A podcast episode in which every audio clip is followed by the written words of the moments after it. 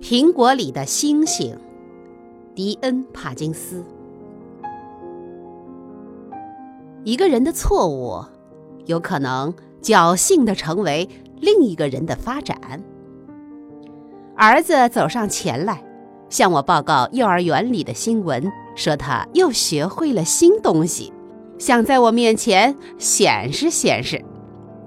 他拿出一把还不该他用的小刀。又取出一个苹果，说：“妈妈，我要让你看看里头是什么。”我知道苹果里是什么，我说：“还是让我切给您看看吧。”说着，把苹果一切两半，切错了。我们都知道。正确的切法应该是从茎部切到底部窝凹处，而他呢，却是把苹果横放着拦腰切下去。然后他把切好的苹果伸到我面前：“妈妈，看呐，里头有颗星星呢。”真的，从横切面看，苹果核果然显一个清晰的五角星状。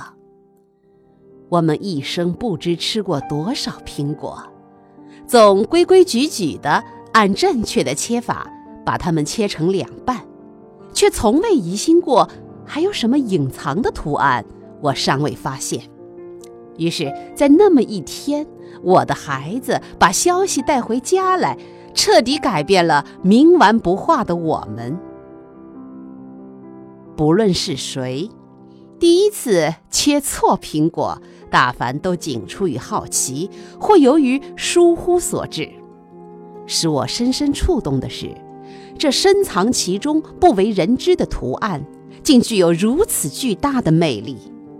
它先从不知什么地方传到我儿子的幼儿园，接着便传给我们大家。